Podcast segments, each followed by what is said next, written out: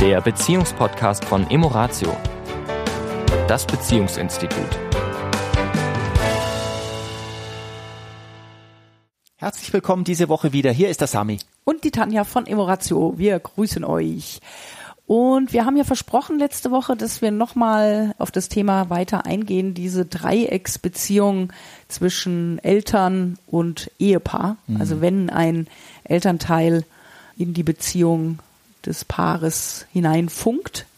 Und wollen ja auch jetzt mal ein bisschen, wir haben ja das letzte Mal wirklich und ganz zwar klar. nicht nur hineinfunkt, Entschuldigung, dass ich unterbreche, nicht nur hineinfunkt, sondern wirklich. Konflikte erzeugt. Ja, also wirklich für Konflikte sorgt. Oder sogar für Trennung. Also wir haben mhm. ein Paar, das steht aufgrund dieser Thematik kurz vor der Trennung, ne? Mhm. weil sie da keinen kein, kein Weg zueinander finden, sich beide so in ihrem Trotz und ihrer Verletzung und ihrem nicht gesehen eingerichtet haben, dass, dass das fast, ja.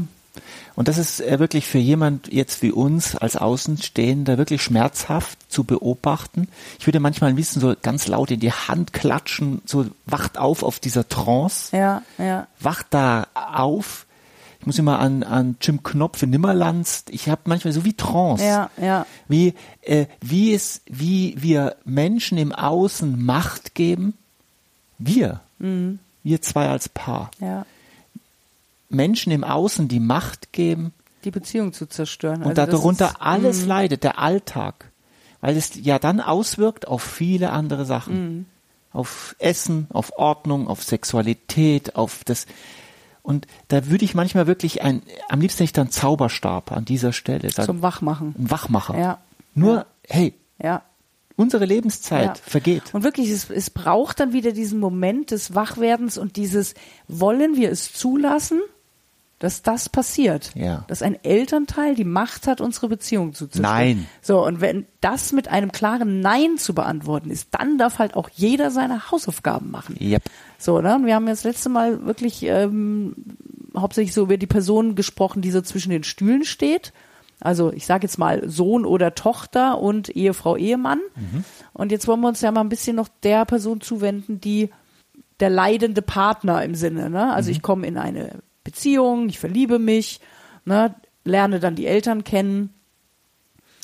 Und, und dann kommt Tag der Ernüchterung. So, ne? Also habe das Gefühl, ich werde da überhaupt nicht anerkannt. Und jetzt bitte, es soll aber auch nicht so rüberkommen, dass jetzt sozusagen immer die Eltern Schuld haben. Nein. Ne? Also es ist, ist, ja immer auch ein Ping-Pong. Nur oft haben wir trotzdem diese, dieses Erlebnis, dass derjenige sagt, ich bin da hingekommen und hatte hm. von Anfang an das Gefühl, ja. ich bin nicht, ich habe mich noch gar nicht gezeigt, die haben mich noch gar nicht kennengelernt ja. und ich war schon abgelehnt, weil ich irgendwie nicht optisch nicht ins Bild gepasst habe oder äh, gibt ja auch tatsächlich Mütter, die ihre Söhne nicht Loslassen. die das überhaupt nicht äh, hinkriegen, äh, überhaupt irgendeine Partnerin an der Seite des Sohnes zu akzeptieren. So wie es Väter gibt, die keinen kein, kein, da ist kein Mann, Mann gut genug. genug genau. Na, und, und dann hat's die Person natürlich schwer.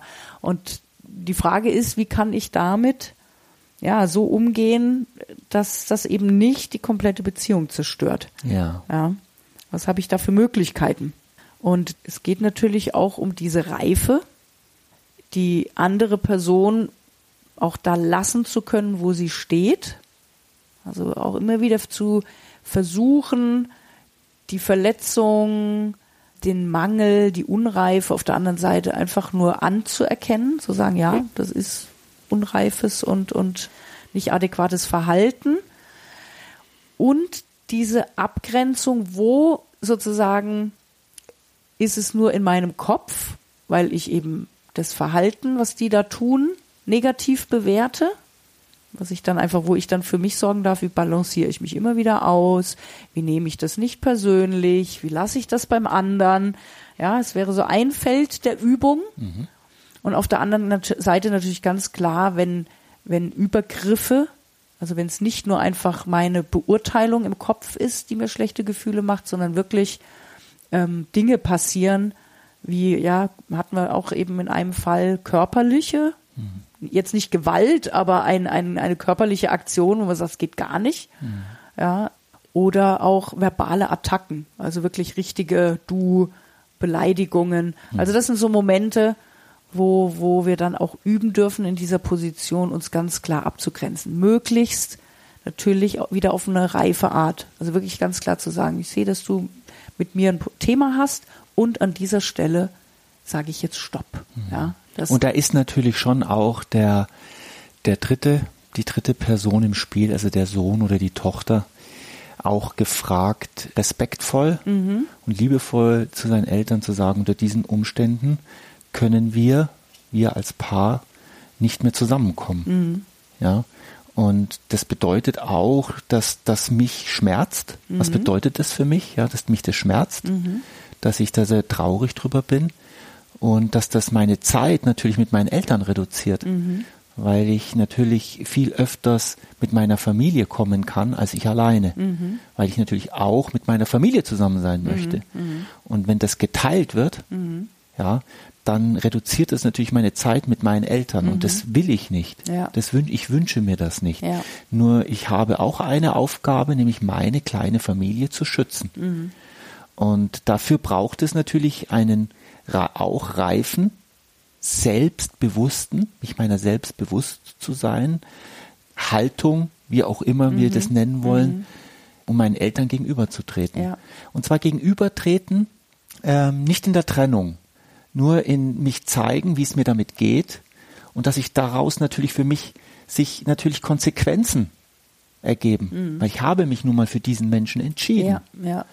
Und manchmal lassen Menschen zu lange Zeit, und dann ist da eine zu lange Geschichte mhm. und diese Geschichte aufzudröseln scheint den Menschen unglaublich kompliziert oder schwer, weil wenn man das jetzt schon mehrere Jahre hinter sich hat, mhm. scheint das fast unmöglich, das wieder aufzuräumen. Ja. Aber das ist ein Trugschluss, ja. das ist diese Trance. Ja.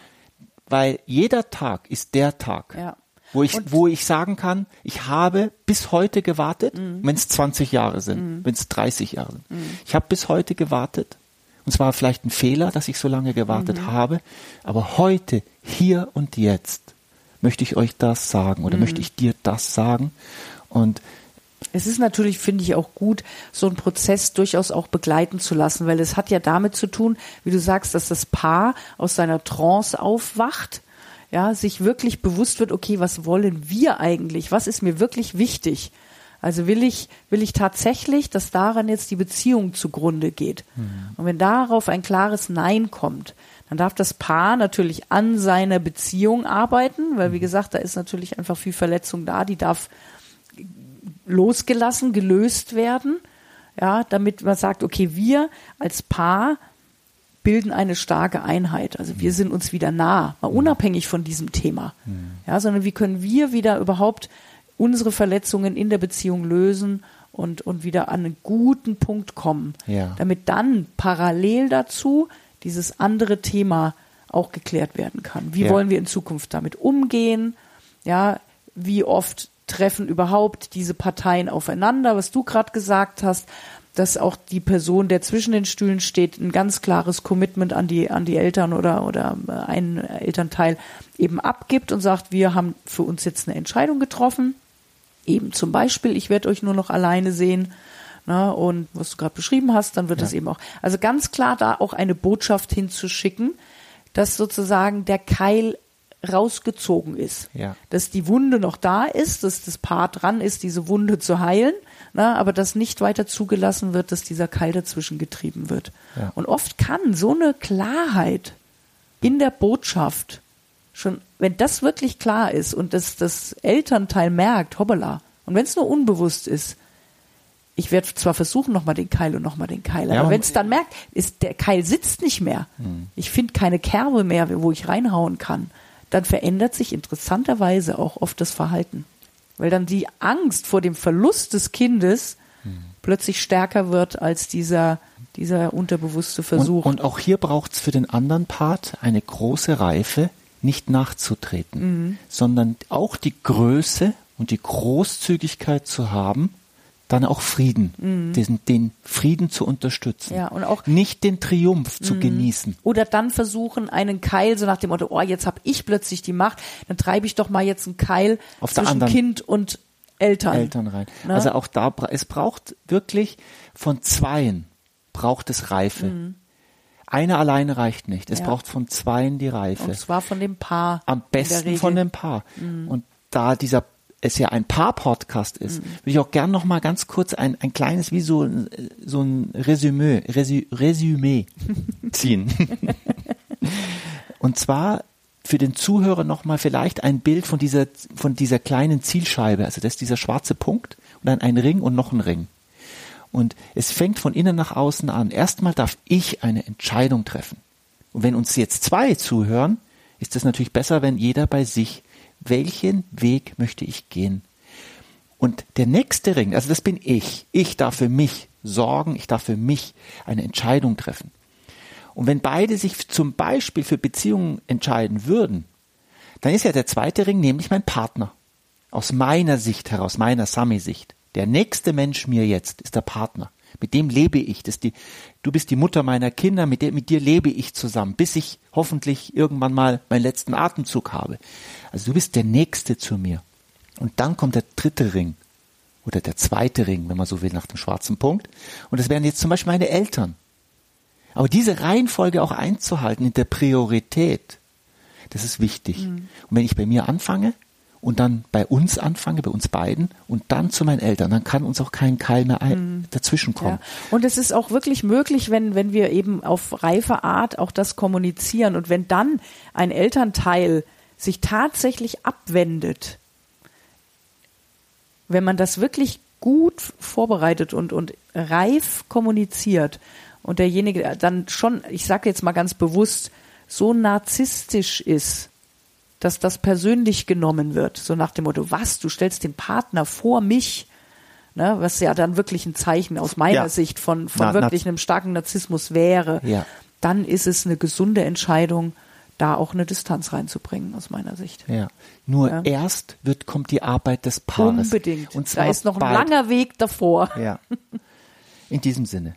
Eine schöne Woche euch. Bis dahin. Bis dann. Das war der Beziehungspodcast von Emoratio, das Beziehungsinstitut.